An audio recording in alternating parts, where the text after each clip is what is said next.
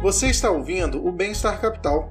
Nós existimos com o propósito de informar e promover um debate propositivo e substancial sobre determinados temas de interesse público. Nós somos financiados principalmente por nossos ouvintes, então acesse nosso Padrim para contribuir com uma mídia independente. Acesse também neoliberais.com e cadastre seu e-mail para receber notícias de nossa rede e também do nosso podcast e canal. Bom dia, boa tarde, boa noite para vocês que nos assistem. É, vai começar mais um episódio de Bem-Estar Capital. E hoje a bancada é formada pelo Pedro Ruas, do Evolucionários. Tudo bom, Pedro? Tudo bem. Pelo Gabriel Nunes, também do Evolucionários. Prazer estar aqui de novo. Pelo Gabriel Neme, representando aqui a página Economia Mainstream. Tudo bom? E pelo Ângelo, do Centrismos. Falei, Ângelo. Oi, oi, gente. Eu, quem vos falo, sou Luiz Pérez, também do Revolucionários, e hoje temos a honra de receber o economista Fábio Gambiage, que é mestre em economia pela UFRJ.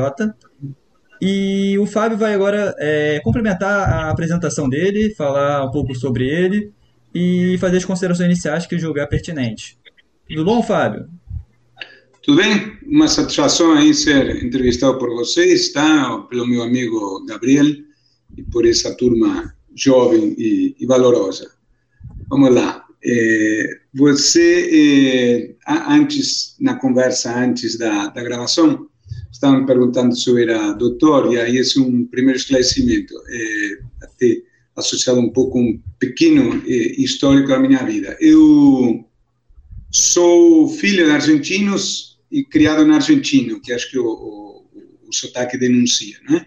Meus pais eh, argentinos, vieram passar dois anos aqui em 6162. Eu nasci no meio, com 10 meses de idade, naturalmente não tinha muita autonomia de voo. Quando eles voltaram para a Argentina, então eu voltei com eles. E eu me criei na, na Argentina, minha família é argentina, eh, a, a, língua materna é o castelhano de, de Buenos Aires, e eh, continuei lá com um breve intervalo de um ano quando eu era criança, em 5, 6 anos passado em, na Itália. Meus pais eram cientistas. Em 76, quando veio o governo do, do general Videla, ambos foram casados, a situação era muito difícil, como vocês sabem, e aí eles tiveram que, que sair eh, rapidamente, tinham três filhos, não? uma situação, ninguém, já normalmente para cientista, pelo tipo de atividade que desenvolve, não é, é muito fácil encontrar uma, uma é, posição de trabalho no setor privado, é, particularmente naquelas circunstâncias dramáticas do, do, país, era muito difícil alguém do setor privado se comprometer a, a, assumir alguém que tivesse sido casado, então a família teve que sair, e o Brasil naquela época tinha uma política muito inteligente de eh, absorver essa mão de obra de muitos cientistas que estavam saindo da, da Argentina, então a gente veio, eu, eh, meus pais e minhas eh, duas irmãs, morar aqui no, no Brasil. Então, eu, na verdade, me tornei eh, brasileiro na prática aos 14 anos. Até então, era só no, no, no papel. Eu concluí o ensino médio na, já aqui no Rio e depois fiz o vestibular como, como, como todo mundo inicialmente fiz um ano de, de, sociologia, nessa mudança de país, acabei ganhando um ano, se já normalmente é difícil escolher a carreira aos 17 anos, que dirá, então um ano antes, eh, na ingenuidade juvenil, eh, eu escolhi então sociologia, digo na ingenuidade no sentido de que eu achava que sabia que era sociologia e com uma semana percebi que não era exatamente isso que eu tinha em mente, e depois acabei fazendo novamente vestibular para economia, onde eh, me achei. Fiz eh, quatro anos de, de, graduação, depois dois de mestrado, e eh, aí no meio eh, eu entrei no, no BNDES em 1984, agosto de 1984, e na verdade, como tanto meu pai como minha mãe eram ambos eh, doutores, eh, um em física, outro em química, eu pertenci a uma família de, de intelectuais cientistas que, mais ou menos desde criança, assim como tem filho de médico, neto de médico, que mais ou menos desde criança o carinha se prepara para ser médico, eu eh, cresci com a ideia de que eu seria doutor, não sabia exatamente o que, seria doutor em alguma coisa faria doutorado e fiz, eu entrei no mestrado com essa ideia meio que fixa na cabeça, colocada meio que normalmente pela situação familiar. Até que entrei no BNDES, no, no, no meio do, do, do, mestrado, tinha um, um horário favorecido para poder continuar os estudos, e aí eh, comecei a me, me questionar, eu, eu, gostei muito do ambiente de trabalho no BNDES, era um, um, momento interessante no departamento, na área de planejamento em que eh, eu entrei na ocasião, e aí acabei, então, eh, optando por simplesmente acabar o, o, o mestrado e depois fazer carreira no, no BNDES, como de fato fiz. Então, eu, eu não fiz o, o doutorado, eh, embora depois tenha me, me, me, especializado, seguido uma carreira acadêmica paralela à carreira do, do BNDES. Desculpa se me alonguei um pouco, mas eh, era um pouco parte dessa, dessa história inicial que entendi que era parte de, desse nosso bate-bola inicial. Oh, bem legal. Acho que todo mundo queria entender um pouco mais sobre quem é o Fábio e acho que agora a gente já aprendeu bastante.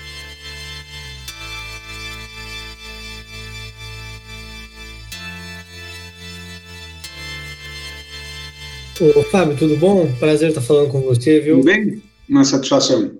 Eu queria te perguntar, ó, é, você está nesse debate aí de previdência já há bastante tempo, né, há muitos anos, e você foi um dos caras que mais contribuiu aí no debate de previdência para o Brasil com com livros, com palestras, com artigos, com apresentações e tal. O que eu queria te perguntar é como que foi a evolução desse debate no, no, final dos anos 80, nos anos 90, nos anos 2000, nos anos 2010 e nos últimos cinco anos? Porque certamente quando você começou, quem defendia a reforma da Previdência no Brasil não eram muitas pessoas, né? eram pouquíssimas pessoas. Esse tema foi ficando cada vez mais, mais em pauta. Então, eu queria te perguntar como foi a evolução do consenso, tanto na política quanto na sociedade, dessa, da ideia da necessidade de uma reforma da Previdência ao longo dos anos? Boa pergunta, Gabriel. Foi um processo longo de eh, amadurecimento coletivo da, da, das ideias do, do país, não é? É, há uma frase do, do Victor Hugo, que agora o escritor francês, não consigo lembrar exatamente, mas é algo mais ou menos assim. Ele, ele é epígrafe de um dos meus livros. Não há, algo assim como, entre aspas, não há nada mais poderoso do que uma ideia cujo momento tenha chegado. O é, que, que acontece? Eu e outros começamos a, a defender é, a reforma da Previdência é, numa época em que ela era muito pouco é, popular e soava uma coisa assim maldosa, não é? Aos olhos eh, de muitos. Pô, esse cara é uma população jovem, por que, que vem falar dessas ideias chatas, tá? E aqui eu queria fazer uma modesta homenagem a uma pessoa que não sei se você ouviu falar, eu, alguns, de certa forma, eventualmente podem considerar o Paulo Tafner e a mim como sucessores dele, se for o caso, seria uma honra de um velho colega nosso, infelizmente já falecido precocemente por um câncer vários anos atrás, que era o Francisco Oliveira, o, o, o Chico, para os amigos, ele foi um amigo nosso. Eh, o Chico Oliveira, ele se dedicou a vida inteira à Previdência. Eu me dediquei à Previdência, mas meu ganha-pão era no BNDES.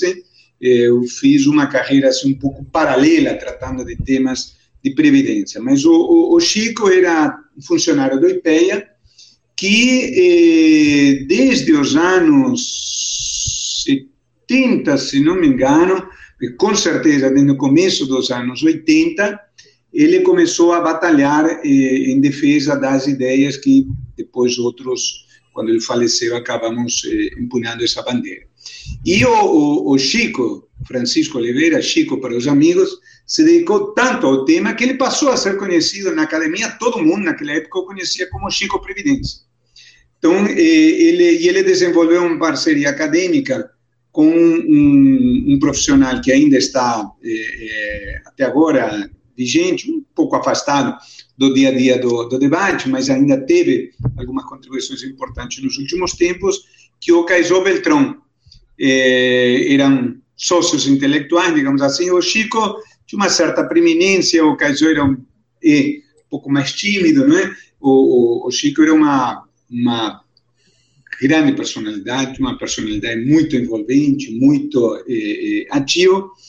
E, eh, então, nos anos 80, eh, na verdade, eh, eu eh, não cheguei a trabalhar o tema da Previdência. Meu primeiro artigo sobre temas fiscais foi em 1987, se não me falha a memória, mas o meu primeiro artigo sobre Previdência foi de 1993, tá?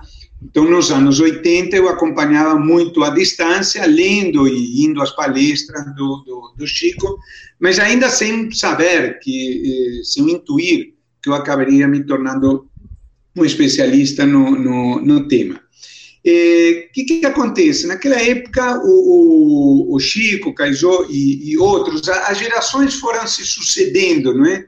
Eh, havia alguns participantes importantes do debate da época em que eu estava começando, o Carlos Alberto Longo, o Roberto Macedo, que era uma dupla que fazia algumas coisas juntas na, na, na USP. O Roberto Macedo, de vez em quando, escreve artigos no, no Estado de São Paulo, foi secretário de Política Econômica na gestão do ministro Marcelo Marques Moreira, o Carlos Alberto Longo era um professor da USP, muito respeitado, mas que eh, depois dedicou mais à vida acadêmica e acho que aos negócios, acho que ele saiu do, do debate no, no, final dos anos eh, 80. Eh, em 1990, eh, você sabe, assume o presidente eh, Collor, e quando surgiram as denúncias do, do irmão, a partir de uma famosa entrevista na Veja, se não me engano, em maio de 1992, houve uma tentativa do governo da época, que era um governo com características muito confusas, porque, por um lado, trouxe traços modernizantes importantes, de revisão do arcabouço eh, em que se inseria a economia brasileira na época, privatizações, abertura, eh, ideias, no meu modo de ver, importantes e positivas para eh, tirar a, a, economia da crise daquela época, mas com todos os problemas que, enfim, são parte da história, não, não vou me alongar, que vocês conhecem, tá? E aí, quando surgiram as denúncias do, do irmão, o, o, o Collor, numa tentativa de se manter no poder com outra roupagem, ele mandou embora parte do gabinete e, e, e adotou o que na época se chamou gabinete de notáveis, tá?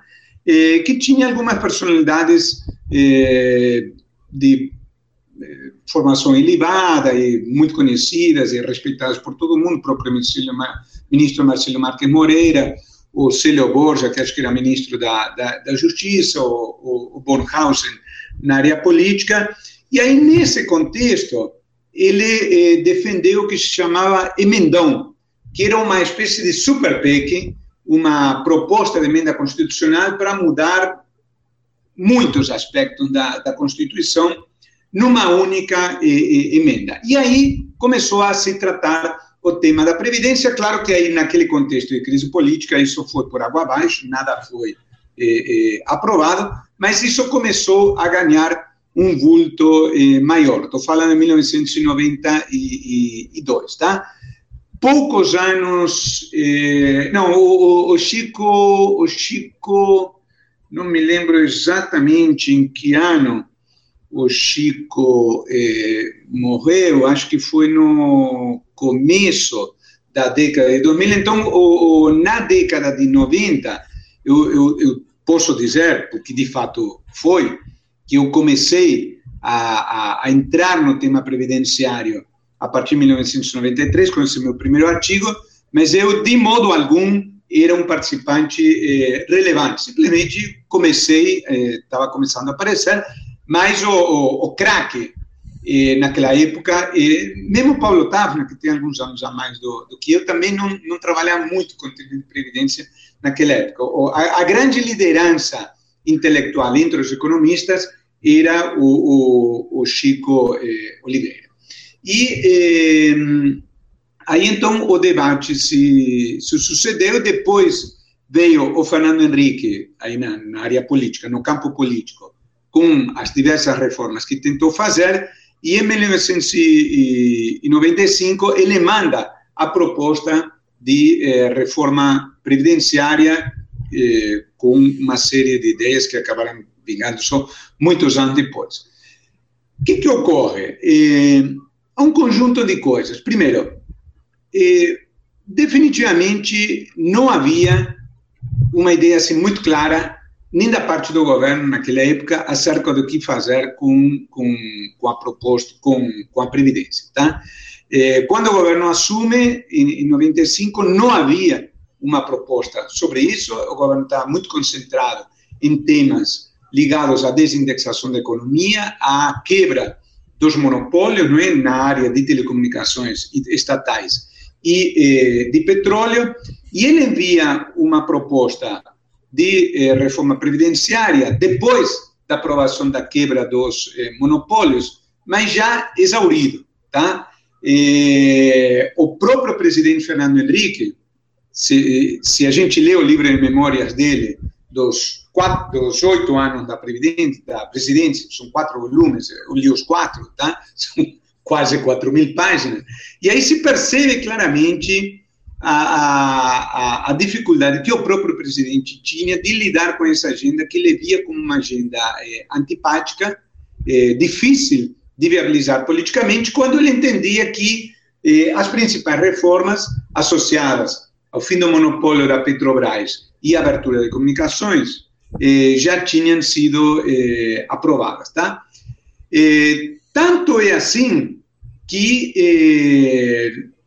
a, a, a, reforma acabou tendo, eu não lembro se como relator ou como presidente da comissão que tratava dela, eh, um deputado que era inimigo da reforma, que era o ex-governador Jair Soares do, do Rio Grande do Sul. Tá? E aí, eh, todos vocês são jovens, mas vocês devem ter ouvido falar aquela história do voto errado do, do ex-ministro Candir, né, quando era deputado, em que eh, a emenda especificamente da idade mínima, acabou obtendo 307 votos e não os 308 votos que eram necessários para ela ser eh, aprovada. E um dos votos que não foi a favor foi o do deputado Candir, que eh, votou errado, uma pessoa obviamente comprometida com eh, a reforma, mas ele acabou se confundindo na hora de, de, de apertar, tá? E aí, bom, houve um, todo um, um clima de, de, de, decepção, de que era muito difícil retomar eh, eh, o assunto. E eh, a reforma acabou ficando em banho-maria, esse item foi derrotado, outros acabaram passando. Ela foi aprovada em dezembro de 1998, mas muito liquefeita, não é muito eh, eh, erodida, e, eh, na verdade, ela abriu caminho para a aprovação do fator previdenciário através de uma legisla de legislação ordinária, eh, já no segundo governo Fernando Henrique. Tá? Mas então dizia, por que, que a reforma não foi aprovada de uma forma ambiciosa no primeiro governo Fernando Henrique? Primeiro, por eh, essa sequência. Tá? O governo começou com reformas vistas naquele momento, por parte do governo, como mais eh, importantes para marcar uma guinada do, do país. E aí, quando chegou o momento de tratar a reforma previdenciária, o governo já estava politicamente exausto para encarar uma nova reforma vista como muito eh, difícil. Em segundo lugar, a própria equipe da época não tinha as ideias tão claras como foram decantando com o passar do, do, do tempo. E em terceiro lugar, eh, elemento importante, não havia a riqueza de dados que passou eh, a existir eh, depois com enfim, todo o, mecanismo de difusão e divulgação de dados através da internet, com os censos, eh, com as revisões populacionais que o IBGE passou a fazer cada quatro, cinco anos, etc. Tá? Então, eu diria que assim, tudo conspirava naquela época contra a aprovação de uma reforma. Ao mesmo tempo, a realidade fiscal foi eh, se impondo. E aí, o que, que acontece? Na, na verdade, eu eh, comecei eh, a minha carreira paralela à, à, do BNDES, acadêmica, eh, tratando de temas fiscais. Eu inicialmente comecei a me especializar em temas fiscais, não especificamente previdenciários. Só que eh, quem olhava a temática fiscal via lá um problema que estava crescendo de tamanho eh, a olhos vistas, tá? que era a, a importância cada vez maior, não só da despesa previdenciária, como da despesa previdenciária como parte da despesa eh, global da, da União. E eu comecei a olhar isso com, com curiosidade para tentar entender, e aí de curiosidade em curiosidade fui me envolvendo cada vez mais, e eh, já nos últimos anos, antes da aprovação da reforma em 2019, eu era conhecido mais como especialista em temas de previdência do que propriamente em termos eh, fiscais. Agora que a reforma foi aprovada, eu estou voltando a tratar de temas eh, fiscais eh, lato senso, mas basicamente foi essa a, a trajetória.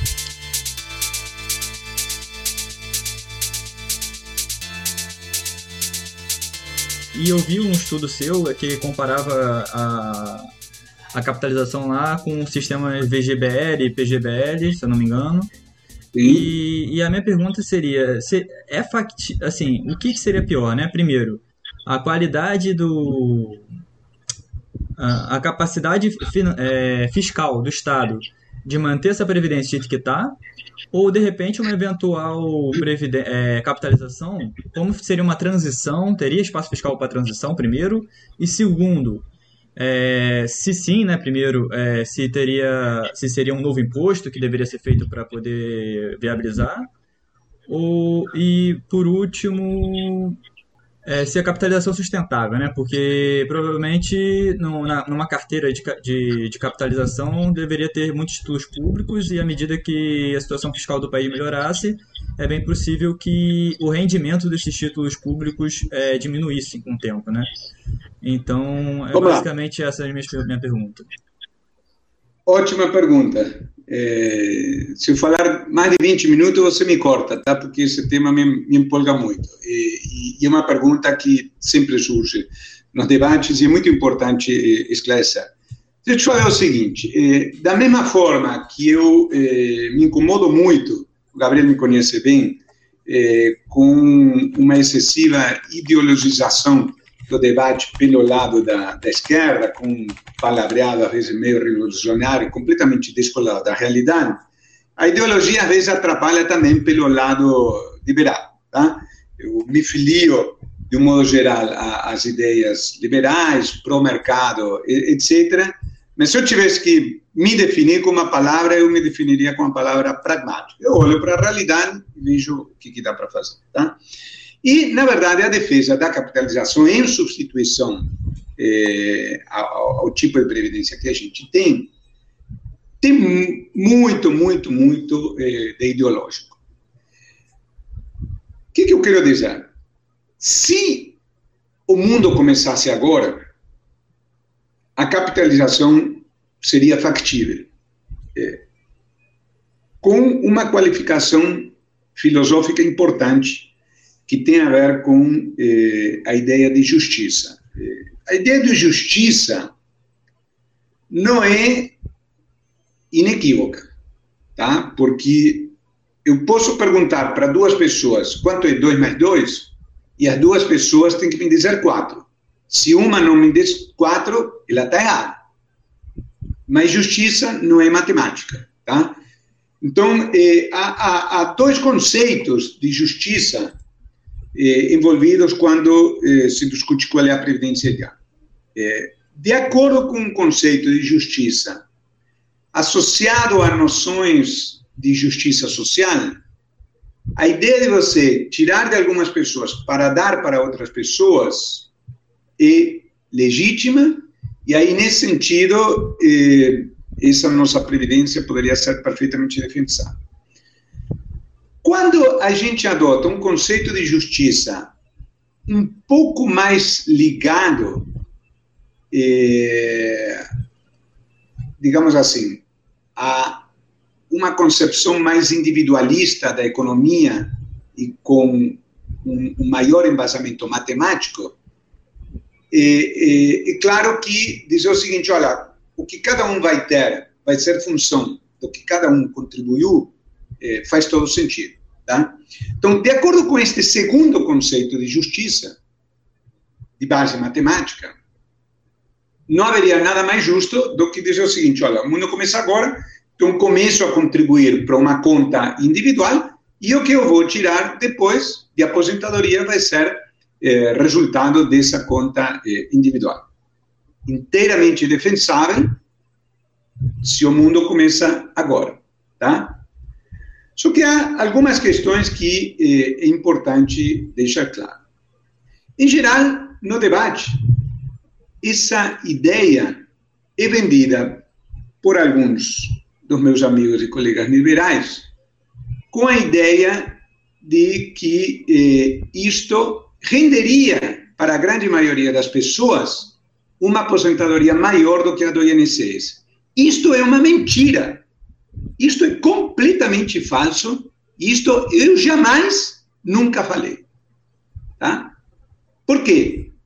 Porque uma pessoa que contribui durante 15 anos com base no salário mínimo e se aposenta com base no salário mínimo, se for mulher, agora com a nova regra, aos 62 anos. Então, ela contribui com uma fração da ordem de 30% do salário e vai se aposentar depois com 100% desse eh, salário mínimo. Não há rigorosamente plano nenhum de capitalização que tenha essa rentabilidade. Você poder contribuir 15 anos com 30% do teu salário e depois levar para casa durante 20 anos 100% do teu salário. Nada, nada, absolutamente nada vai te render eh, isso. Então, uma coisa é o seguinte, eu, não, se defende a capitalização para enfrentar a crise fiscal.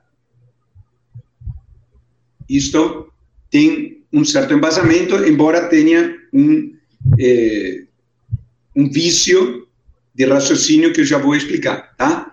Mas se a gente olhar para o que, que aconteceria com as aposentadorias 30 ou 40 eh, anos depois, então o Estado gastaria menos.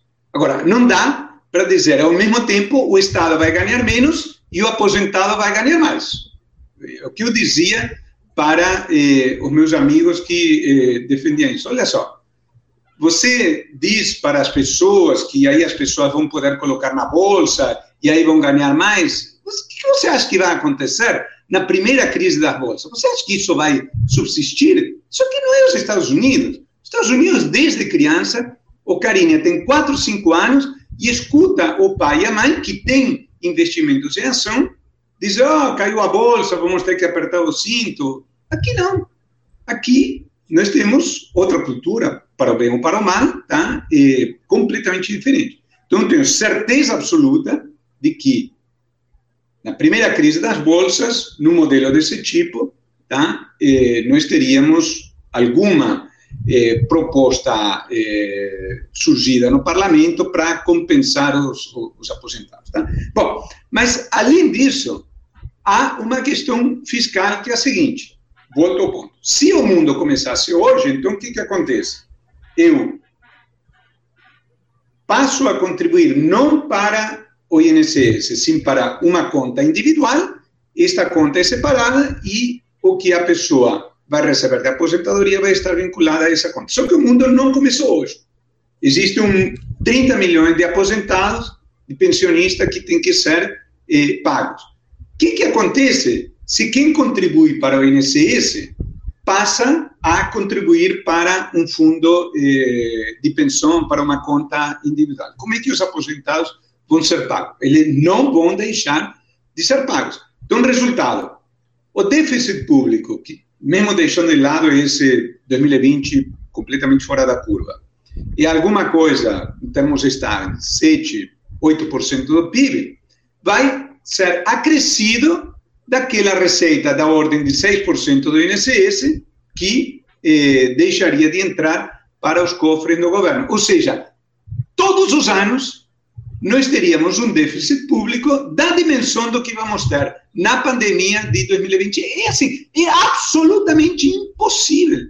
Não se sustenta em pé E é exatamente por isso, eu já sou suficientemente velho para ter assistido algum desses debates, que essa questão é recorrente, eh, ou da parte de uma parte da opinião pública, ou da parte do governo, e eu já vi mais de eh, pessoas de alto escalão querendo inicialmente defender a capitalização, e aí, quando começam a olhar os números, eh, chega à conclusão de que eh, eh, não dá.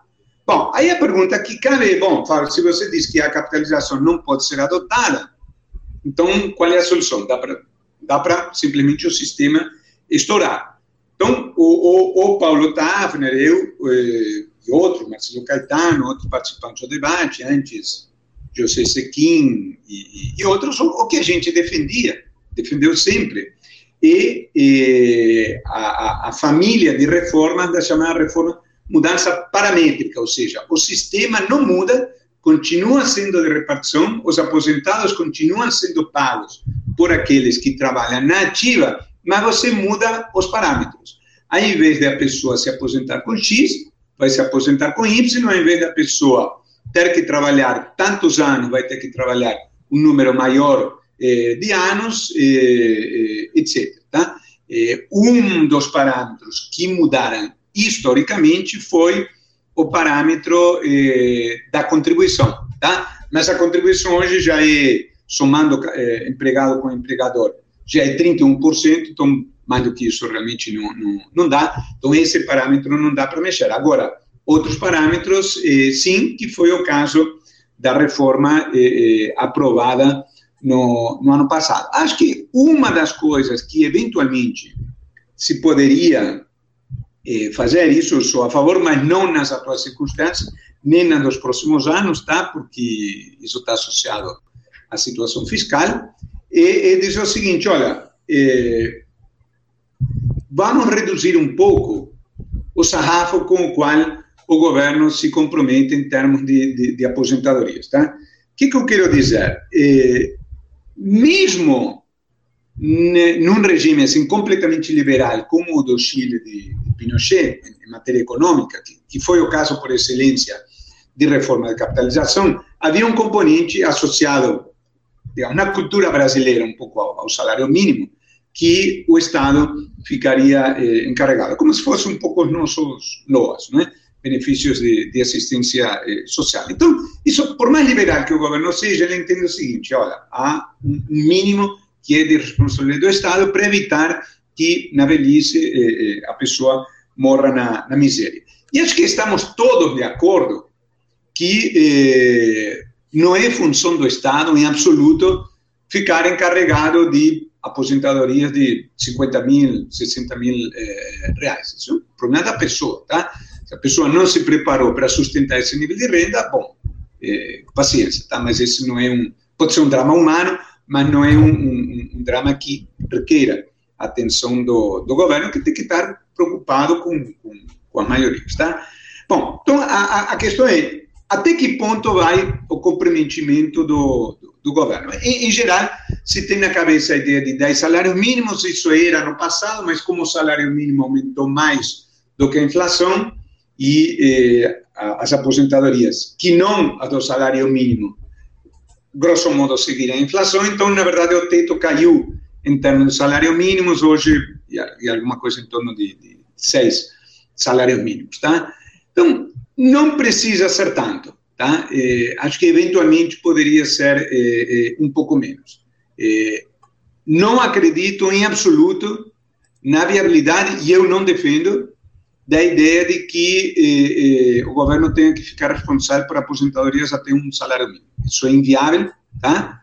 Sim, não precisa. Acho que, que algo compatível com a sociedade brasileira pode ser alguma coisa entre três e quatro salários mínimos. O problema, tá? É o seguinte, então, embora se possa dizer, bom, vamos reduzir esse nível, e ao invés do governo ficar responsável por aposentadorias de 6 mil reais. Ele vai ficar responsável por aposentadoria de até 4 mil reais. A grande maioria das pessoas que se aposentam pelo INSS não ganha 6 mil reais, ganha menos de 4 mil reais. Então, quando você faz as contas e, e leva em consideração o chamado efeito cascata, ou seja, quem tem uma aposentadoria de 6 mil salários de 6 mil reais, se o sistema de capitalização fosse adotado só até 4 mil reais, desculpe, só a partir de 4 mil reais, na verdade, aquela parcela até 4 mil reais continuaria sendo de responsabilidade do INSS, então esse cara continuaria a ter uma parte da aposentadoria paga pelo INSS. Quando você retira essa partezinha de cima, o que você ganha em termos de fluxo de caixa do INSS é alguma coisa assim muito pequena, 1, 2, 3% de todo o que o INSS ganha, tá? Então, é, é por isso que esta mudança envolve uma relação custo-benefício, é, cuja conveniência política é, é, é, duvidosa, tá? E aí, na hora H, quando isso entra em pauta, os governos acabam é, empurrando a questão com a barriga e, e na prática, o teto é mantido, tá? Enfim, não sei se ficou claro, mas é, entendi que era importante, tá? Porque volta e meia, no, no, no debate sobre o assunto, que é um debate muito ideológico, de parte a parte, tá? Às vezes eu, para quem acompanha assim, mais de perto, eu levo um pouco de cacetadas pelo lado mais liberal, diz, ah, o Fábio não defende a, a capitalização. E eu venho há 25 anos levando cacetadas pelo lado da, da esquerda, por ser considerado neoliberal, contra os velhinhos, aquelas coisas todas, tá? E, e, na verdade, por essa ideologização, muitas vezes me atribuem uma defesa da capitalização que, que, que a rigor eh, não faço. Tá? Então, é importante esse esclarecimento.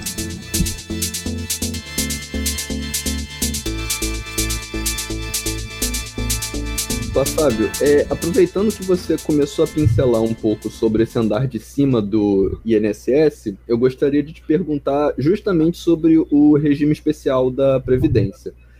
É, muito se fala sobre os servidores que recebem vencimentos acima do teto do INSS, às vezes acima do teto constitucional, e sobre a paridade de vencimentos dos servidores é, isso, claro, antes da reforma de 2003, mas para os militares ainda vale. Da paridade dos servidores aposentados, e no caso dos militares, da reforma e, e etc., com os, os servidores que hoje ainda são da ativa e, portanto, ainda contribuem com o INSS. No entanto, quando se levanta esse debate, é uma resposta muito comum falar sobre o direito adquirido desses servidores. É, e, e, e, há, claro, toda uma celeuma judicial sobre esse, essa questão. Eu queria te perguntar justamente como que você enxerga esse debate.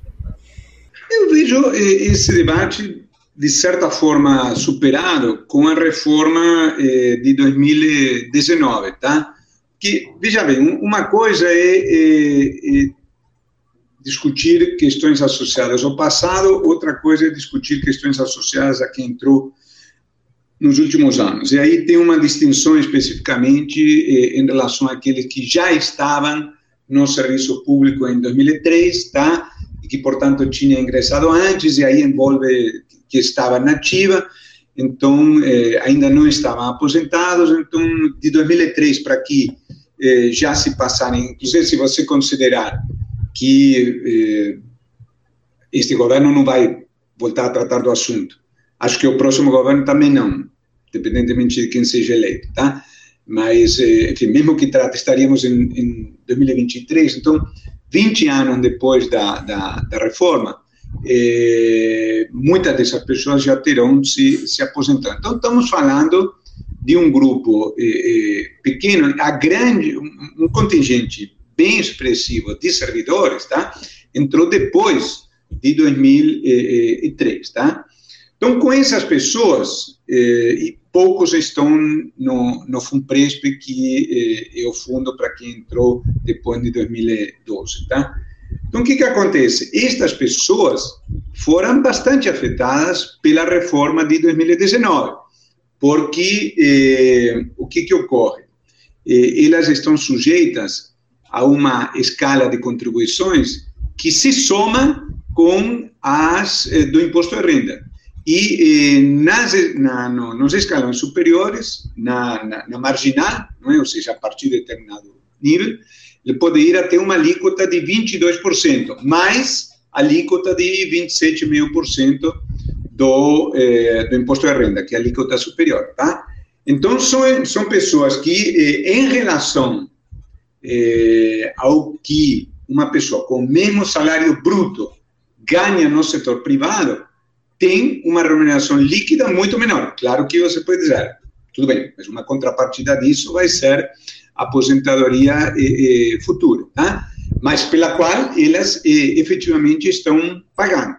Então, eh, eu acho que, embora seja verdade, eh, no começo desse debate, que eu assisti muitos anos atrás, que efetivamente houvesse uma situação de privilégio dos funcionários públicos naquela época, eh, numa parte importante, esses privilégios acabaram sendo eh, cortados ou substancialmente eh, reduzidos, tá? Então, eh, há uma taxação sobre as aposentadorias, coisa que no INSS é impossível. Imagina um, uma pessoa que ganha 5 mil reais de aposentadoria ter uma taxação sobre a aposentadoria fora a, a do imposto de renda.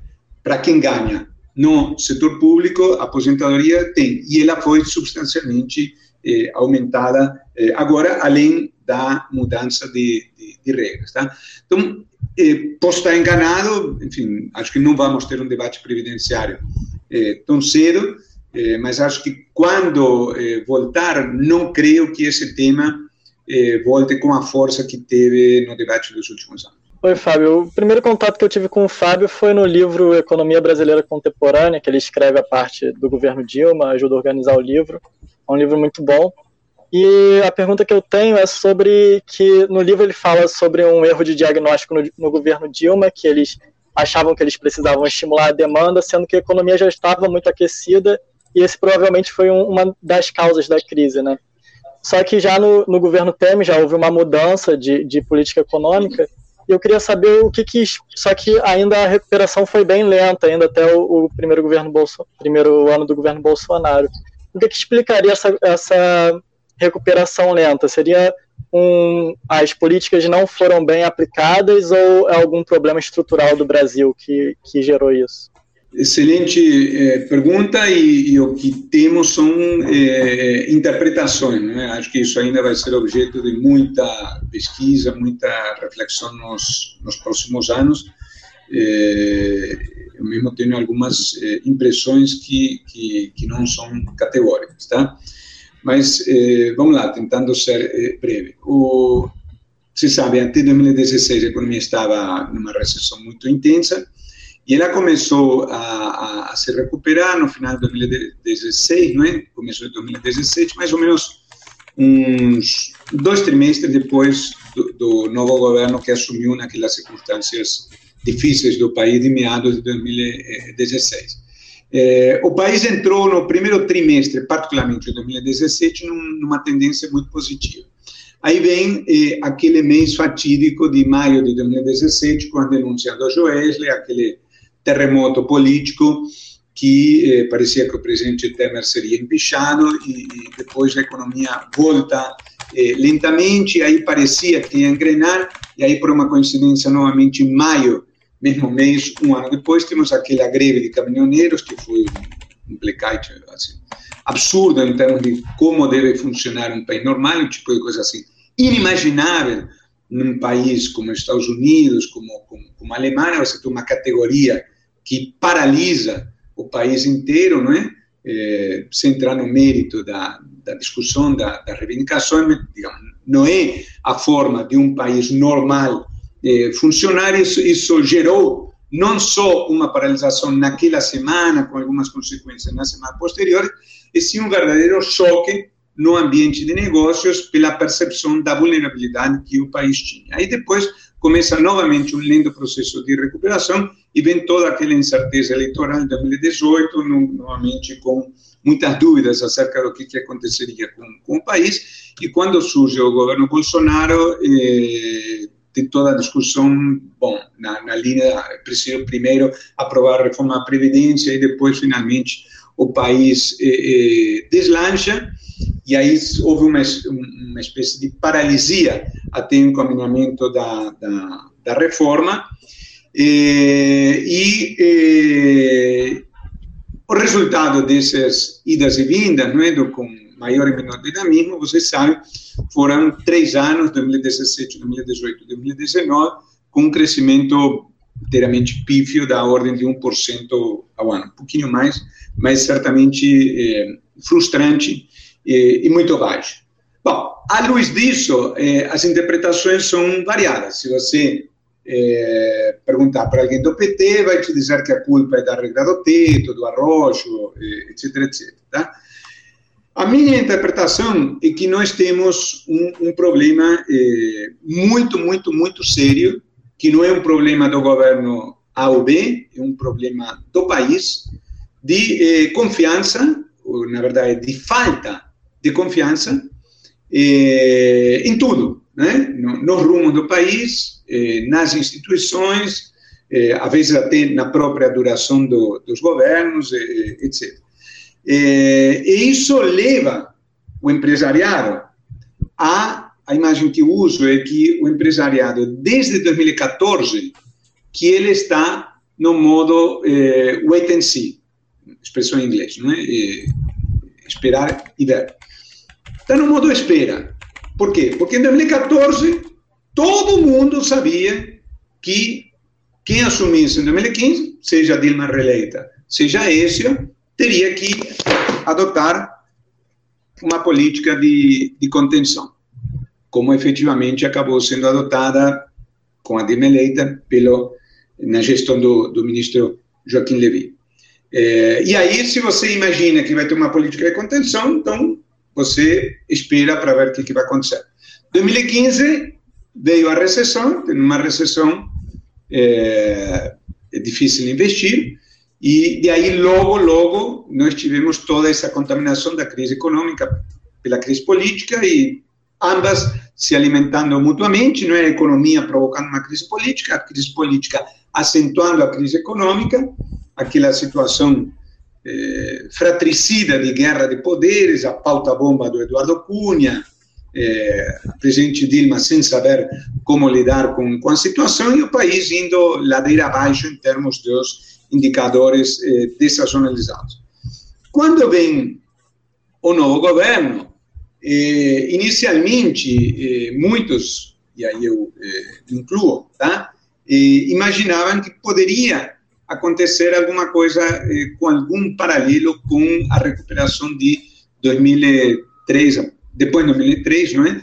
Em que quando um conjunto de boas políticas foi adotado, se gerou a confiança necessária. Só que, eu falei, aí veio a, a, a incerteza provocada pela divulgação dos áudios do Joesley e depois toda a incerteza acerca do que, que aconteceria eh, com o país. Então, eh, eu acho que nós precisamos, eh, e aqui eu, eu, eu, falo um pouco com a reflexão de alguém eh, que tem 58 anos, já viu tudo aqui, eh, praticamente tudo em matéria política. Eu comecei a, a, a estudar como estudante, ainda era uma época de governo militar relativamente eh, duro, estava se abrindo, mas ainda enfim, corrida, corrida da polícia, corrida da PM, naquelas manifestações estudantis no começo dos anos eh, 80, depois eu vi Nova República, eu, eu vi o pêndulo da história ir para aqui e para lá algumas vezes, tá?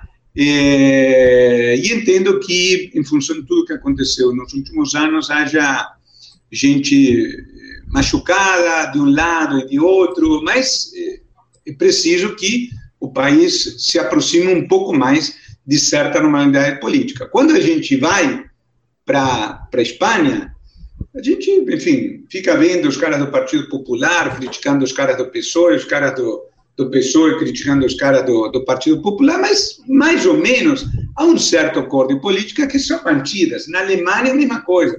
A social-democracia não é a mesma coisa que a Angela Merkel, que a que a centro-direita, eh, que a democracia cristã da Angela Merkel, mas há um cor de política que são mais ou menos eh, mantidas. Aqui o que a gente tem é uma dificuldade de diálogo muito grande, tá?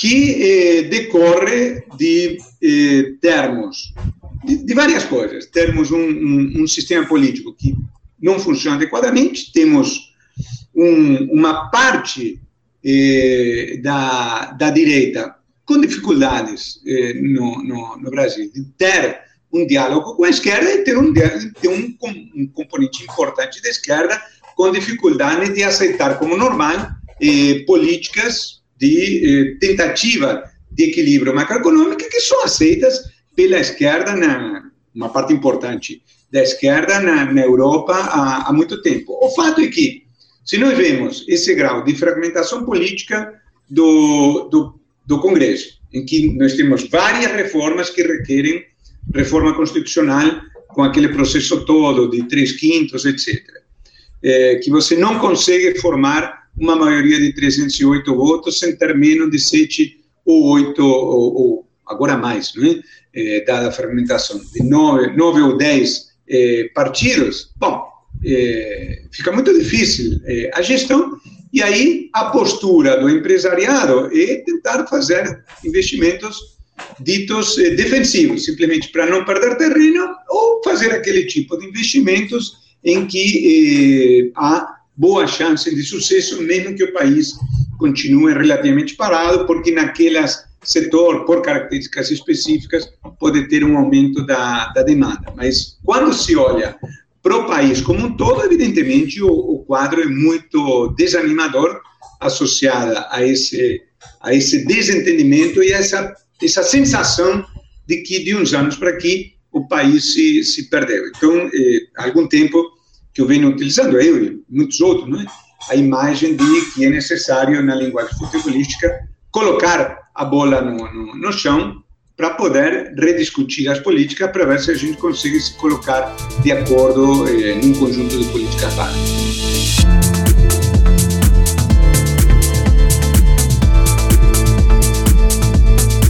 Vamos lá. Fábio, começar o... as pegadinhas, então? Vamos começar as pegadinhas? as cascas de banana, né? Ô, Fábio, o, o, verdadeiro ou falso, eu vou te dar três frases, uma de cada vez. Você diz se você acha que a frase é verdadeira ou é falsa e dá a sua justificativa, viu? Então, a primeira frase é: idades mínimas de aposentadoria para homens e mulheres precisam ser igualadas. Verdadeiro ou falso, Fábio? Só pode ser verdadeiro ou falso. É... Eu gostaria que fosse é, verdadeiro, mas não sou fanático disso, tá? Seja, eu gostaria de refrear dizendo o seguinte: deveriam ser, mas se não for, paciência. Tá, tudo bem. Então, então o Fábio foi no falso aí.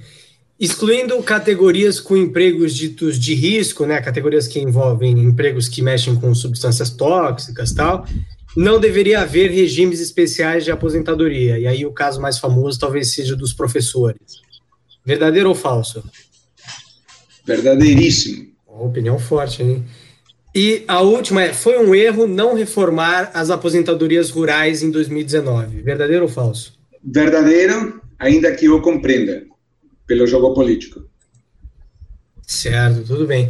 Ô, Fábio, e aí, já aproveitando que a, que a gente já voltou para a Previdência, eu queria te perguntar o seguinte, viu? É, a gente tem, a gente sabe que tem muito. A maioria dos estados no Brasil estão com problemas nas suas contas públicas, né? Alguns Sim. estados têm problema com funcionalismo ativo, outros estados têm mais problema com previdência, mas é, todos em algum grau têm muita dificuldade com, com folha de pagamento, né? Eu queria te perguntar qual, quais são os estados hoje em maior dificuldade, e aí seria mais uma curiosidade para quem está assistindo, e qual, quais são os caminhos para o futuro dos estados? O que, que pode ser feito para que os estados da nossa federação tenham uma maior saúde fiscal nos próximos 10, 15 anos? Ótima pergunta. Bom, claramente o, o, os estados em situação mais complicada são eh, aqueles estados que têm eh, a maior relação dívida receita, que são eh, três especificamente. Eh, Rio Grande do Sul, que aí se combinam uma série de gestões eh, ruins com uma longevidade particularmente elevada não é, do, do, do gaúchos, que eh, tem uma expectativa de vida eh, maior do que a do resto da, da população. Eh, o, o estado de Minas Gerais, que já vinha numa situação ruim e teve uma gestão fiscal absolutamente eh, desastrosa nos últimos anos, não é? teve a, a gestão do, do, do ex-governador Pimentel. Infelizmente, o governador atual não conseguiu resolver a contento isso. E, infelizmente, o terceiro estado é o meu querido, nosso querido Rio de Janeiro, com problemas eh, de longuíssima data, não é? Enfim, aí praticamente isso é tema para toda uma sessão de uma longa hora, não é, para falar do Rio, mas eh, resumidamente não soubemos aproveitar a fase de bonança na, na década passada e, e, e, gastamos mais, aumentamos muito eh, salários e com isso aposentadorias, eh, etc. O que, que deve ser feito é, é uma agenda eh, extensa, eh, ela passa necessariamente por eh, adotar, no caso daqueles que ainda não fizeram, parâmetros parecidos com os da reforma federal a nível estadual e definitivamente aí se torna particularmente mais importante uma reforma administrativa, tá? Que tem um eh, componente eh, moral, de certa forma, para o governo federal, no sentido de que se o governo federal quer apertar as contas e exigir sacrifício da população como um todo, é natural que a população diga, bom, então você dê exemplo, corte na própria carne, eh, etc. Tá?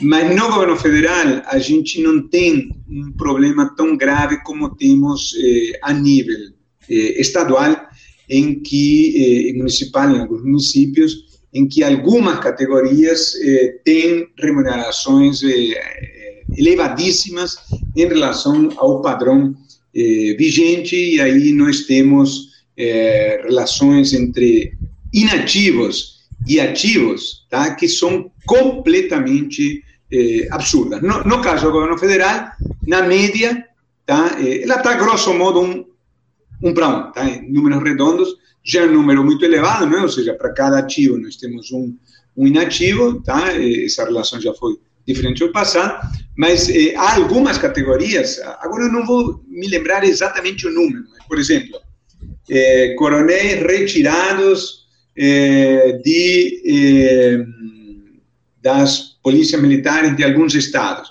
comparativamente aos que estão na ativa, que são chocantes e gritantes, tá?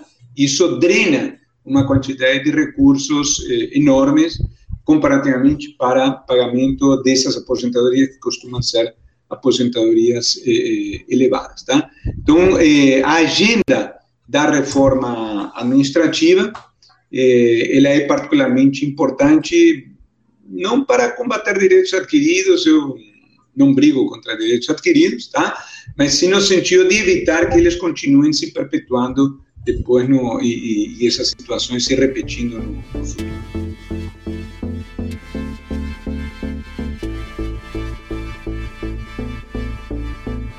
Então, Fábio, é... você acho que mais do que poucos conhece a situação fiscal do Brasil.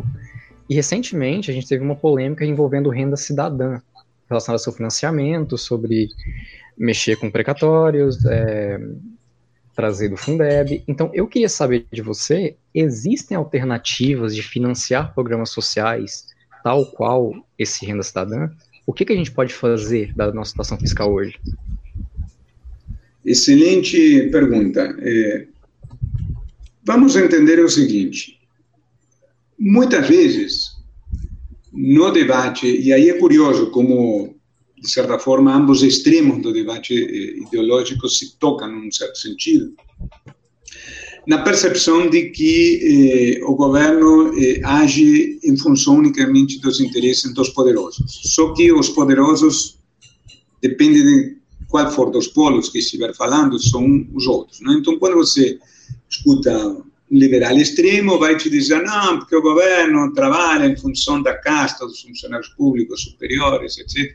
Está se lixando para a grande maioria da população. E quando você olha para as manifestações de grupos de esquerda mais radicais, vão dizer que o problema é que o governo trabalha para os ricos, as empresas multinacionais, etc, etc. E, e, e ambos incorrem no que eu acho que é um tremendo equívoco de passar para a população a ideia de que eh, a instituição governo, não estou falando do governo Lula, governo Bolsonaro, do governo Fernando Henrique, do governo Temer, falando da instituição governo, que ela trabalha em função de uma minoria e que eh, não tem eh, gastos dirigidos aos setores populares. Isto é uma falsidade completa.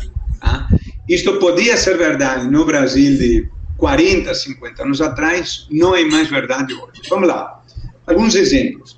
Quando a gente olha eh, filmes do Brasil da década de 60, o eh, que, que nós vamos ver em vários deles? O fenômeno da miséria rural. Fome, fome mesmo, como a gente vê hoje na, na em alguns países da, da África. O que, que aconteceu Hoje, praticamente, não tem é, filmes com esse tipo de, de, de, pegada, tá? Entre outras coisas, devido às aposentadorias é, rurais, tá? Se pode questionar se elas poderiam ser uma idade um pouco superior, mas o fato é que uma pessoa da área rural de 70 anos, 50 anos atrás, morria na miséria absoluta, tinha que se virar para ser amparada por algum filho. Hoje, um, um idoso de 70 anos, que naquelas condições sociais difíceis, é, mas tipicamente do Nordeste, recebe 13 vezes por ano aquela remuneração próxima de 1.100 reais, está é, longe de ser considerado alguém que está no fim da, da, da linha da, da escala social. É, então, primeiro ponto. Segundo, eh, quem está no mercado de trabalho, no mercado formal, e ganha salários inferiores, recebe eh, o abono salarial, que é uma espécie de 14 salário, que se soma além da, dos 13 salários que ganha quem tem carteira assinada. Eh, e quem eh, tem eh, problemas eh, para contribuir para a aposentadoria ou mesmo eventualmente não contribuindo tem algum problema que o leva a ficar inválido, com alguma dificuldade para trabalhar, recebe o benefício assistencial do LOAS, que até 1993 eh, não existia. Tá? E tem o seguro-desemprego também estabelecido desde a Constituição de 1988. Então, aquelas pessoas que antes eram eh, inerentemente eh, excluídas, hoje foram incorporadas ao, ao sistema. Tá? Eh, no sentido que tem lá uma renda, alguns podem defender que deveria ser maior, legítima, etc., mas está longe de ter a situação, estão longe de ter a situação que grupos análogos enfrentavam 30, 40, 50 anos atrás. Bom, a questão é a seguinte: nós temos uma crise fiscal enorme, mesmo superada a pandemia, vamos sair no ano que vem, a partir do ano que vem, com um déficit de 7, 8% do PIB, um déficit insustentável, tem que cair para alguma coisa próxima de 3 ou 4% do PIB, temos um ajuste a, a fazer. Tá? E, e, nas palavras do ministro Paulo Guedes, o, o, o Brasil na crise descobriu os informais. E, na verdade, caiu a ficha um pouco para as autoridades, mas todos sabíamos que havia um problema de informalidade, pessoas com, que estavam no mercado de trabalho, com renda baixa, etc.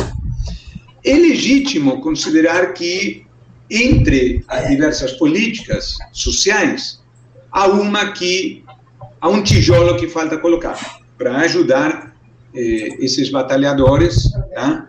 O problema é o seguinte: não tem dinheiro para tudo.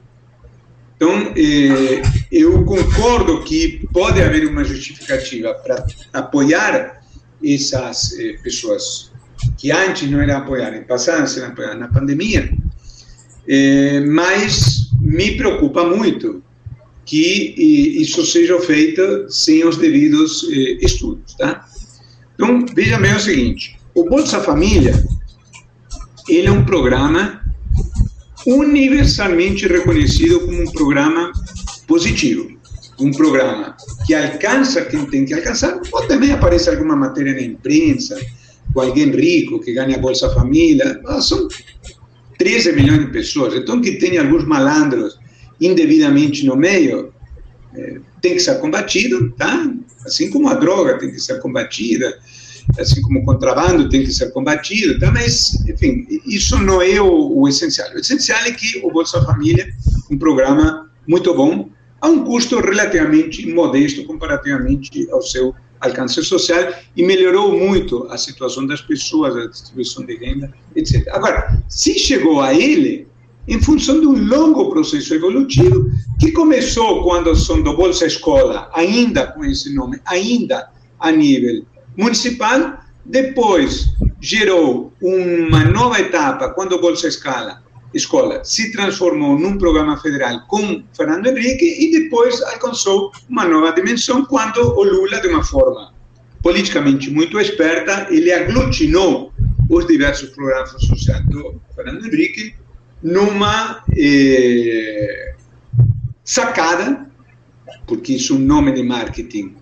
que eu tenho que tirar o chapéu, embora seja um crítico do ex-presidente, eh, Bolsa Família, que além de ser um excelente programa, é um excelente nome, alguém diria, né, em termos mais sofisticados, um ótimo prêmio. Né? É, bom, e ao longo desses 10, 15 anos, né, um pouco mais, o, o, processo foi evoluindo, houve amadurecimento, aprimoramento dos cadastros, etc. Então agora não dá da noite para o dia dizer, bom, agora vou passar a pagar eh, 600 reais a 60 milhões de pessoas e vida que segue. Ok, na pandemia. Estamos todos de acordo que era uma situação absolutamente dramática, emergencial, que justificava apoio. Agora, ano que vem, depois da vacina, em algum momento a vida volta a algo parecido à normalidade. Então, o valor não pode ser os mesmos 600 reais, já não vai ser, e não pode ser pago a esses 60 milhões de pessoas, porque o país não, aguenta que valor e quanto está em discussão.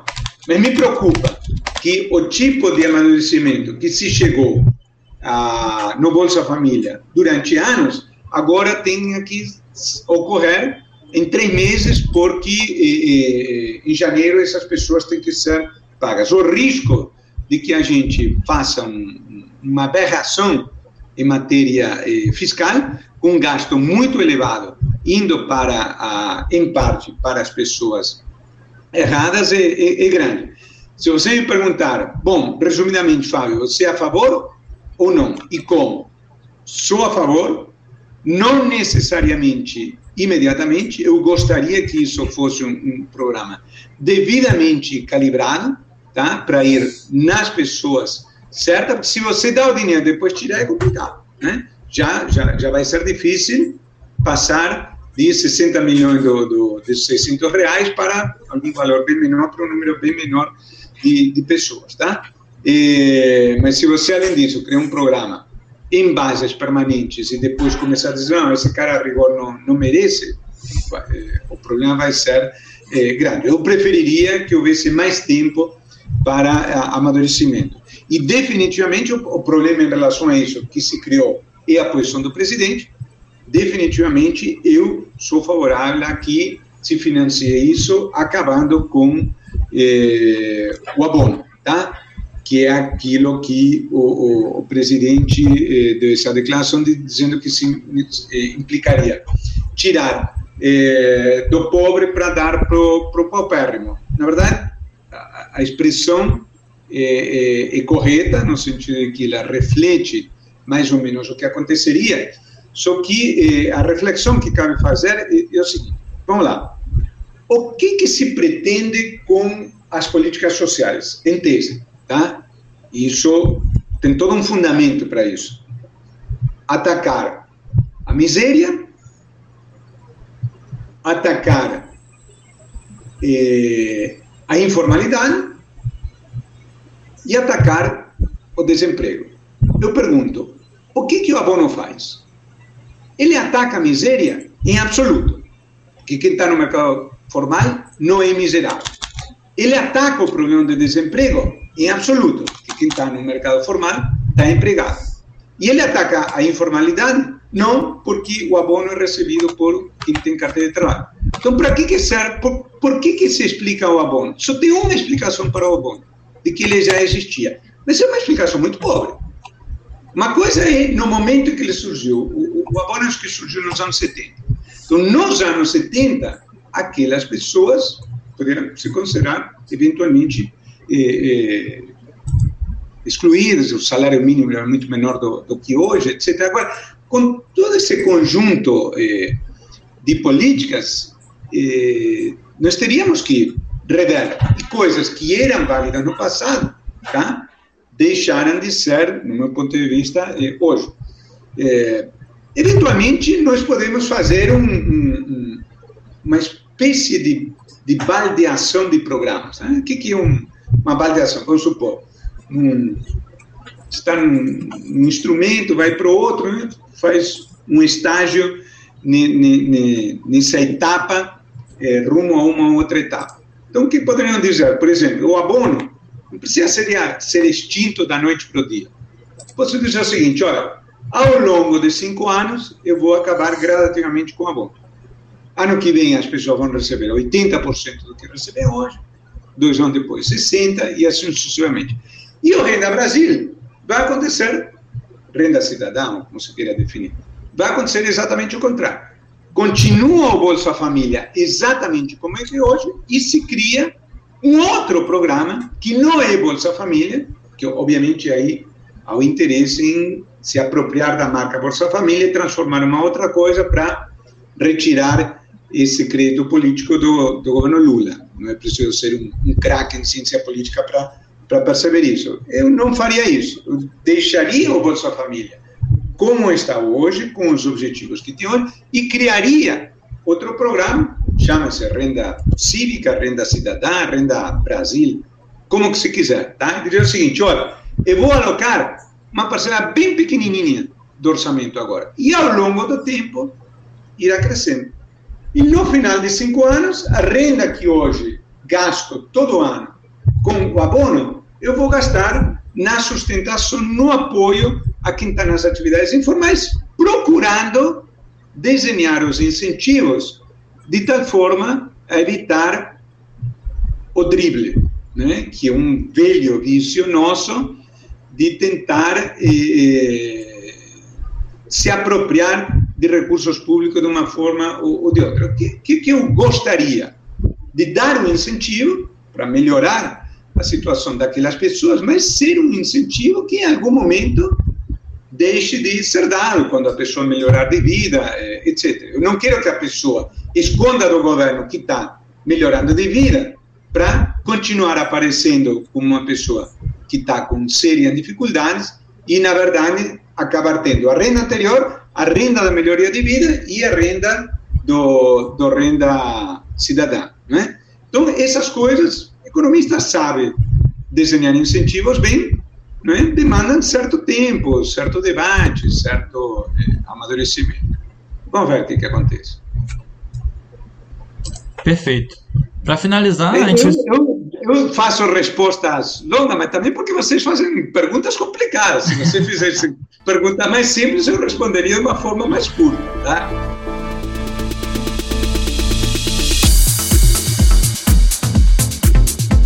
Ô, Fábio, então a gente vai para a nossa dinâmica final aí, que é o seguinte: a gente vai te dar sete pontos que são objeto de debate na reforma da Previdência, certo? E pedir para você elencar do 1 ao 7, em ordem de importância, na sua opinião, quais são mais urgentes, sendo o primeiro de todos, até o sétimo, o menos, menos importante, o menos necessário dessa lista aí. Então, dos sete pontos são os seguintes. Um, igualar a idade, de idade mínima de aposentadoria entre homens e mulheres. Dois, elevar a idade mínima de aposentadoria para trabalhadores rurais. Três, eliminar algumas categorias de aposentadorias especiais, aí, tirando as atividades de risco, né? Quatro, reformar a previdência dos servidores que entraram antes de 2003, que ainda tem é, paridade, integralidade, como o Gabriel Nunes é, comentou com você. Cinco, criar um mecanismo de reajuste automático da idade mínima de aposentadoria, de acordo com a evolução da expectativa de sobrevida. Seis, desvincular o piso da Previdência do salário mínimo, que foi um tema que você também tocou. E sete, incluir servidores estaduais e municipais na reforma, né? instituir as mesmas regras para estados e municípios. Aí, se você puder começar do, do sétimo item, o menos importante... Gente... Sou, o, qual é o sétimo? Incluir ah. os servidores estaduais e municipais na reforma da Previdência, colocar as mesmas regras, né? É, olha só, aí eu vou te criticar, porque embora da nova geração você seja talvez o cara que mais, da novíssimo, né, é, se dedicou a, está começando a se dedicar à previdência, faltou o mais importante de todos, que seria o ponto 8 que eu colocaria em primeiro, é, mudar a idade de é, aposentadoria, tá? Porque a, a, olha só, você vai entender é, rapidamente o que eu vou falar, mas nem todo mundo tem o, o, conhecimento que você tem do, do tema, tá?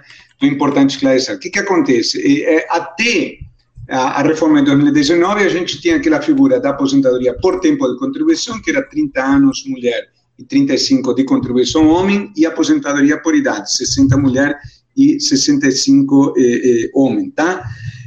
só que o que, que vai acontecer eh, na prática. Na, na, prática, nós vamos continuar a ter a figura da aposentadoria por tempo de contribuição, mas vinculada àquele sistema de pontos, né, que, no caso dos homens, são 105 pontos, somando idade com tempo de, de contribuição. E a pessoa que não consegue alcançar 105 pontos, ou, ou 100 no caso das mulheres, que vai ser a grande maioria, tá? que a maioria não, não vai trabalhar 40 anos, vai continuar a se aposentar com a idade de 65 homem e 62 mulher. E essa idade, onde não dava para mexer agora, mas terá que ser mexida no futuro para quem se aposenta por eh, idade, porque eh, quem se aposentava antes por tempo de contribuição continuará se aposentando por tempo de contribuição pelo sistema de pontos uma vez que completaram os 105 pontos, antes dos eh, 65 anos, tá? Nós teremos que fazer uma mexida, elevando essa idade de 65 anos para os homens para provavelmente 67 anos, claro que ao longo do tempo, e das mulheres de 62 para algum número posterior. Então, eh, eu pensei que teria esse ponto, desculpe, essa é, intromissão, tá? Mas é, eu acho que esse teria que ser o, o, o, ponto mais importante, digamos, da minha agenda futura. Fora isso, desses pontos, deixa eu, é, eu te diria o, o seguinte, essas perguntas estão associadas a, a, a, uma agenda futura, certo? Então, eu te diria, o, menos importante vai ser o dos é, os sete, inclui servidores estaduais municipais na reforma, porque eh, os estados estão numa situação tão crítica que nos próximos dois ou três anos, todos eles, ou a grande maioria de todos eles, terão que fazer. Então, essa questão eh, acabará sendo eh, resolvida, tá? Eh, e eu estou olhando sempre para o aspecto prático. A, a, a desvinculação do piso previdenciário em relação ao salário mínimo, que o 6, tá? embora seja algo que eu sempre eh, defendi, na prática eh, ela também não se revelaria necessária se o governo futuro enviar uma proposta de aumentar automaticamente o salário mínimo de acordo com uh, o INPC, tá? Eh, que é algo muito mais simples, ainda que não seja fácil, tá? mas comparativamente a uma PEC, porque basta uma lei ordinária, e aí, se você tiver 400 deputados no plenário, com 201, você eh, aprova isso sem necessidade de mexer na, na Constituição. Tá? Eh, a, a questão das categorias, eh, desculpe, do, dos servidores de 2003, aí depois seria porque acho que é algo que, com o passar do tempo, é, como eu acho que é, esse tema de uma nova reforma previdenciária só entrará em pauta em 2027, começando a vigorar a partir de 2028, e aí esse pessoal que pré-2003, boa parte dele já estará aposentado, então isso perderá relevância com o passar do, do, do tempo por uma questão de peso eh, relativo. Eh, então, eh, nós ficamos com especiais. Bom, aí, então, a, outra menos importante comparativamente seria eliminar algumas categorias especiais. Eu entendo que essas categorias especiais causam muita irritação, tá? Mas eh, podem ter um, um, componente moral importante, tá? Para que o governo consiga obter sacrifício do, do resto, etc. Mas quando você vê os números, isso em geral se encontra na casa de 0, qualquer coisinha por cento do PIB. Não são coisas muito eh, relevantes, tá? Eh, entre esses quatro, então, instituir mecanismo de reajuste automático é, importante, mas não tão importante quanto os outros três. É, idade mínima entre homens e, e, e mulheres é, também é importante, mas eventualmente não precisam ser estritamente iguais, tá? E é, então entre esses dois, assim, pode tirar o dois e eu ficaria o, o, o número dois, tá? e eu ficaria então com é, mudar a idade de aposentadoria como a mais importante e aí depois vocês têm que ordenar de acordo com esse ranking que eu fiz agora. Perfeito, perfeito. Então, é, no final, o mais importante é mudar a idade da aposentadoria para todo mundo, né? Que era, é, só para situar, era algo que não estava em pauta, porque ninguém até agora defendia eh, uma idade maior do que 65 anos, mas, digamos, para a demografia da época em que o tema de uma nova reforma entrará em pauta, que acho que vai ser 2027, e a gente já vai ter que olhar a demografia da década de 2030, esse assunto é, é acho que inescapável. Ok. Em seguida, elevar a idade mínima de aposentadoria para trabalhadores rurais seria a segunda coisa mais importante. Sim, que eu entendo que não se tenha mexido na reforma de 2019, mas, novamente, não vai dar, olhando para a demografia de 2030, ter pessoas se aposentando com 55 anos. Não dá, não dá mais. Ok. Em seguida, igualar a idade mínima entre homens e mulheres. Essa terceira. Com a qualificação, tá? se me permite o comentário, de que acho que essa, essa diferença de, de que caiu de cinco para três anos foi um avanço importante. Eu defendo a igualdade, mas sou consciente de que é difícil. Eventualmente, podemos acabar no meio termo, que seja reduzir novamente essa diferença, por exemplo, de três para dois anos. Perfeito. Em seguida, instituir mecanismos de reajuste automático de idade mínima de aposentadoria, evolução da expectativa de sobrevida.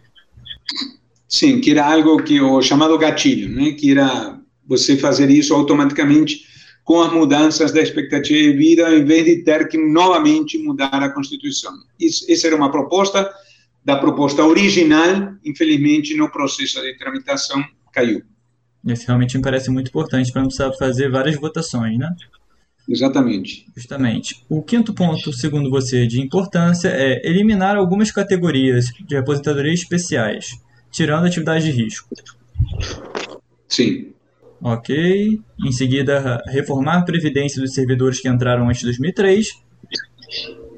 Segundo você, por causa de que isso já vai estar meio que vencido quando tiver um. É, que, é, digamos, foi um ponto que não conseguiu ser aprovado na reforma de 2019, que acho que por uma questão de, de, de justiça social seria importante, mas que, por outro lado, olhando realisticamente para o panorama de 2027, se isso entrar em pauta, isso afetará poucas pessoas e, digamos, não vai ser isso que vai mudar o futuro do país. O, o sétimo de importância para você foi desvincular o piso de previdência Sim. e do salário mínimo. Sim, aí o ponto é que, eh, digamos, aumentar o valor real do salário mínimo é dramático em termos eh, fiscais. Eh, isso pode ser evitado de duas formas. Uma seria desvincular, e aí você pode aumentar o salário mínimo sem aumentar a previdência, mas isso é muito difícil, exige emenda constitucional. A outra alternativa é dizer o seguinte: olha, o país aumentou o salário mínimo 160% nos últimos 20 anos, em termos reais, agora a prioridade é outra: aumentar o emprego, melhorar a qualificação das pessoas, melhorar a distribuição de renda, eh, etc. Então, aumentar o salário mínimo não é tão prioritário como no passado, vamos fazer com que o salário mínimo acompanhe eh, a inflação e para isso você precisa apenas de lei. Ótimo. E para você, o que é menos relevante numa nova é, reforma da Previdência seria incluir servidores estaduais e municipais na reforma? É, com, com uma qualificação importante. Acho isso extremamente relevante hoje. Mas a última vez que eu olhei, já tinha 14 estados que tinham feito algum grau de adaptação da reforma federal aos, aos estados, dos 27. Então, provavelmente, desses 14, alguns irão ainda aprimorar, introduzir algumas mudanças, e outros, outros 13 provavelmente irão fazer, se não agora, até 2023. Mas e se considerássemos que é, não entrasse em pauta, isso não, não fosse é, para frente no, nas câmaras municipais e estaduais, aí você acredita... Não, isso, se isso não for para frente, isso muda completamente. Aí os últimos serão os primeiros, isso passa para número um. Tá ótimo, sem então, problema. Isso é prioritário. Hoje é prioritário, que acho que deixará de ser quando um, um, uma eventual reforma entrar em pauta. Espero que isso tenha sido resolvido pelos Estados.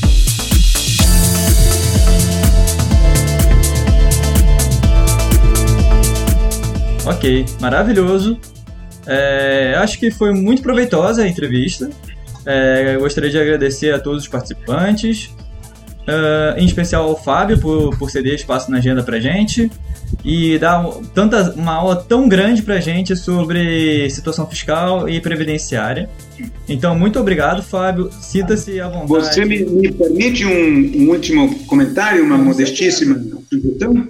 Tá? Fica, fica, à vontade. Deixa eu te falar, eu, eu, eu fico assim, gosto muito é, quando a gente tem a oportunidade desse tipo de diálogo com, com, com jovens, tá? de novas correntes, eu me sinto muito espelhado por vocês, eu vejo em vocês um pouco como era quando eu tinha meus 20, 25, eh, eventualmente 30 anos, participando, começando a participar do debate como anônimo, mas formando parte de, de grupos eh, juvenis, eh, etc. Mas, assim, com a experiência de vida que tenho eh, hoje, eu acho que esse esforço de vocês é, é extremamente meritório. Tenho participado nessa época de pandemia de, de dois ou três lives com características assim, um pouco parecidas com esse debate de hoje, em que um grupo com ideias parecidas chama eh, alguém com quem se sente eh, identificado. Isso é ótimo para mim, extremamente gratificante, tá? E não ignoro que eh, o diálogo com quem pensa muito diferente de nós, às vezes é difícil, em particular no Brasil. Mas tentem eh, abrir, e ao invés de pensar quem é que a gente pode chamar que pensa como a gente, que a gente gosta, etc., pensem em caras assim um pouco diferentes, que vocês discordem, mas com quem dê para ter condições de diálogo. Isso, hoje, no país, é muito mais importante do que vocês ouvirem quem pensa muito parecido com, com vocês. A gente precisa de pontes. No, eu até um pouco, fui um pouquinho responsável, já fui, fui muito enérgico, muito contundente em críticas que eu fiz no, no, no passado. Não digo que, que me arrependa, porque formava parte do, do contexto histórico, mas com a visão que, de experiência de vida hoje, dos meus 58 anos, tá? Eh, eu, eu, valorizo mais eh, as possibilidades de convergência com quem pensa diferente de mim, mas é um cara democrata, é um cara republicano, um cara honesto. Diz: olha, cara, você pensa A, B, C, eu penso, eu não penso Z, eu penso E, J, K. Então, o que, que a gente pode se colocar de acordo? Acho que eh, isso é uma experiência que a gente tem desenvolvido exercido pouco e para o futuro do país nos próximos 10 anos eh, poderia ser importante como exercício a que todos temos que nos dedicar. Tá? Desculpe essa eh, intromissão, mas eh, me pareceu um toque importante. Não, é completamente relevante isso que você acabou de dizer. E, assim, o, o senhor conhece provavelmente o José Luiz Oreiro. Sim, sim. que é alguém que a gente costuma ter algumas divergências de opinião. É, ele foi convidado nosso essa semana. A gente fez uma live com ele hoje. É, Ótimo, não sabia. Uhum, muito bom. Então, estamos tentando seguir esse caminho aí que, que o senhor sugeriu pra gente. E esperamos continuar nele. Apesar de que é mais fácil pra gente é, convidar pessoas que não, vão estar mais uhum. confortáveis uhum. em, em conversar com a gente, claro, né? Porque, por ter compartilhar de ideias e coisas do tipo. Perfeito. Vocês estão de, de parabéns. Mantenham isso e depois me mandem o link, tá bom? Tá bom. Vamos mandar o link para você, então. É... Perfeito. Um abraço e sucesso. Tá? Um abraço. Obrigado, Fábio. E com isso nós encerramos mais um episódio de Bem-Estar Capital. Nos acompanhe nas redes sociais e considere ajudar a gente no nosso link do Padrim que vai estar na descrição.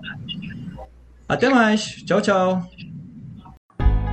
Você está ouvindo o Bem-Estar Capital. Nós existimos com o propósito de informar e promover um debate propositivo e substancial sobre determinados temas de interesse público. Nós somos financiados principalmente por nossos ouvintes, então acesse nosso Padrim para contribuir com uma mídia independente. Acesse também neoliberais.com e cadastre seu e-mail para receber notícias de nossa rede e também do nosso podcast e canal.